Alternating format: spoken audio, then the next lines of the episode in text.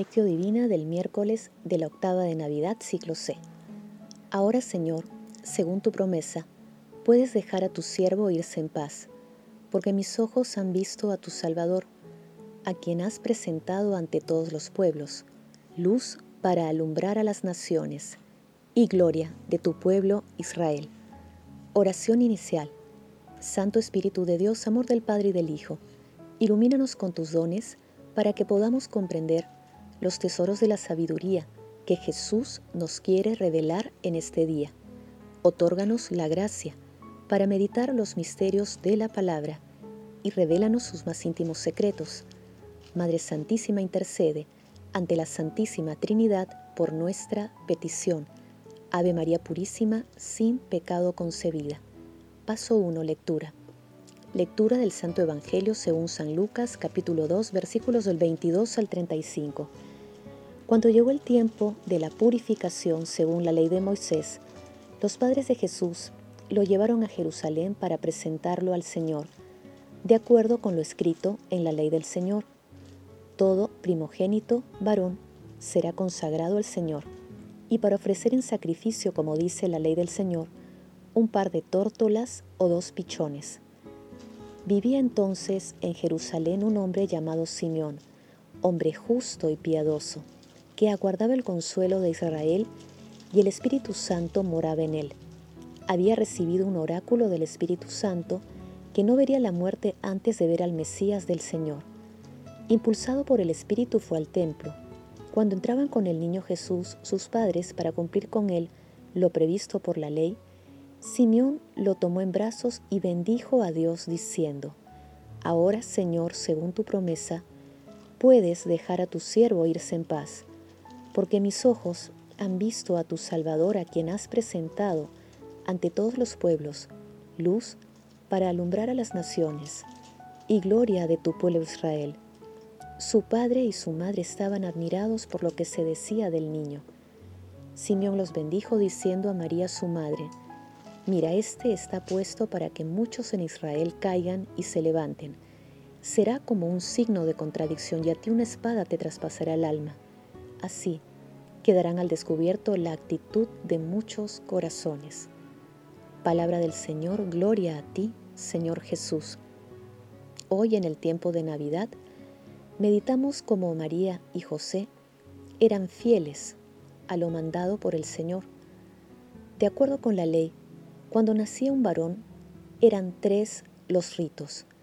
Primero, la circuncisión del niño, a los ocho días de nacido que sella la pertenencia a la estirpe de Abraham, que también es el momento en el cual se le imponía el nombre. Segundo, la presentación en el templo por tratarse del primogénito varón.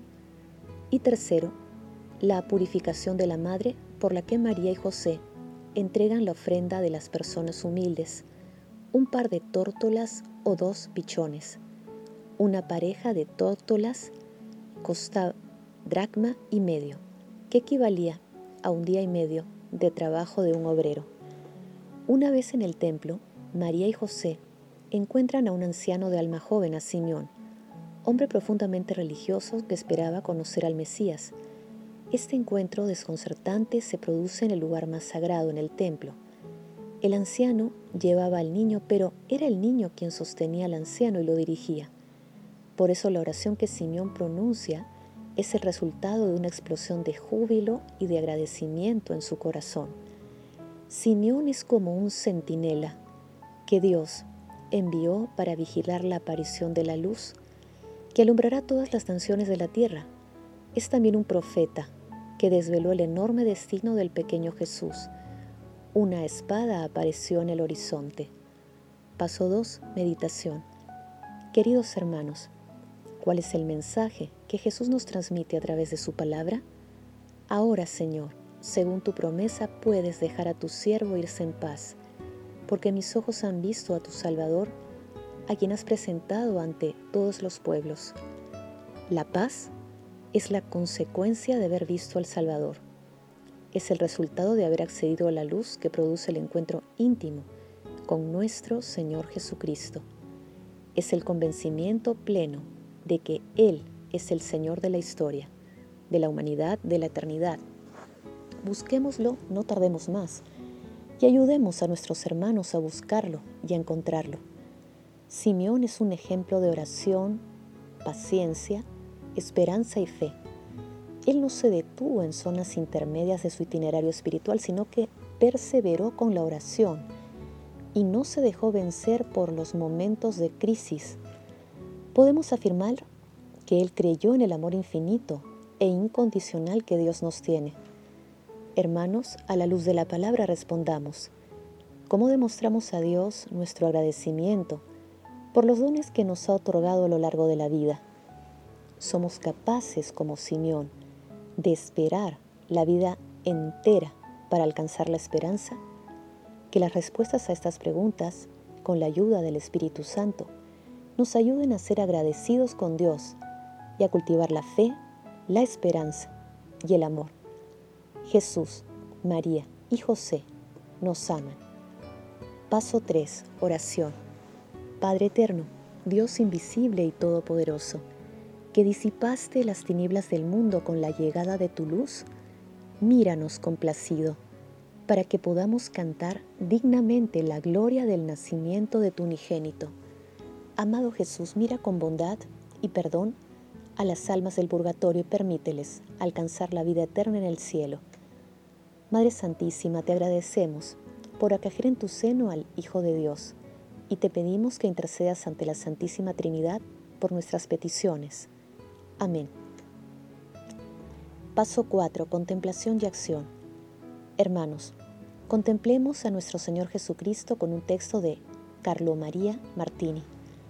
En la escena de un anciano que toma en brazos a un niño, el anciano toma en brazos al niño y al hacerlo sabe que toma en brazos su propio futuro. Él ha esperado, ha creído, y ahora su esperanza está aquí, pequeña, como un niño, pero llena de vitalidad y de futuro. El anciano Simeón que toma en brazos a un niño es algo grande, es algo importante, porque no representa a cada uno de nosotros, Frente a la novedad de Dios, ésta se presenta como un niño y nosotros con todas nuestras costumbres, miedos, temores, envidias, preocupaciones estamos frente a este niño, frente a la novedad de Dios. Le tomaremos en brazos, le acogeremos, le haremos sitio. La estructura de la oración de Simeón es muy sencilla. Supone una gran tensión interior, un sufrimiento vivido durante toda una vida. Supone que este hombre de fe había llevado adelante su vida caminando como justo y temeroso de Dios, según la ley, pero sin ver nunca el objeto de su esperanza. Ahora puede orar así, porque durante muchos años ha deseado la gloria de su pueblo. Lo ha visto humillado, afligido, oprimido y ha esperado. Ha esperado ver la luz que ilumina a todas las naciones prometida por Isaías. Mientras las naciones pisoteaban a Israel, ha visto la crueldad y el horror de las naciones y se ha macerado en el dolor y en el deseo. Ahora, sin embargo, ve, esta es la gran experiencia de la que nace su canto. Ahora ve un niño y habla de salvación. Realiza una experiencia que a los ojos de otro no significa nada, pero que en él, iluminado por la fe y por el Espíritu Santo, significa ver la salvación. Ha sido capaz de captar en los acontecimientos sencillos del niño Jesús, llevado por su madre y por José al templo, la presencia de la salvación de Dios que se estaba manifestando y sus expectativas se resolvieron en la paz. La gloria de Dios no está presente en ese momento, la luz de las naciones todavía no se ha manifestado, pero Simeón ve en ese signo misterioso la salvación. Por eso irrumpe su oración de alabanza y de acción de gracias Señor, ya tengo bastante. Es todo lo que he deseado. Mi corazón está lleno. Todos mis deseos están saciados. La espera se resuelve en la contemplación de la salvación. Hermanos, hagamos el compromiso de agradecer diariamente a Dios y si es posible a cada instante por los dones que hemos recibido. Glorifiquemos a la Santísima Trinidad con nuestras vidas Oración final. Gracias Señor Jesús porque tu palabra nos conduce por caminos de paz, amor y santidad. Espíritu Santo, ilumínanos para que la palabra penetre a lo más profundo de nuestras almas y se convierta en acción. Dios glorioso, escucha nuestra oración, bendito seas por los siglos de los siglos. Madre Santísima, intercede ante la Santísima Trinidad por nuestra petición. Amén.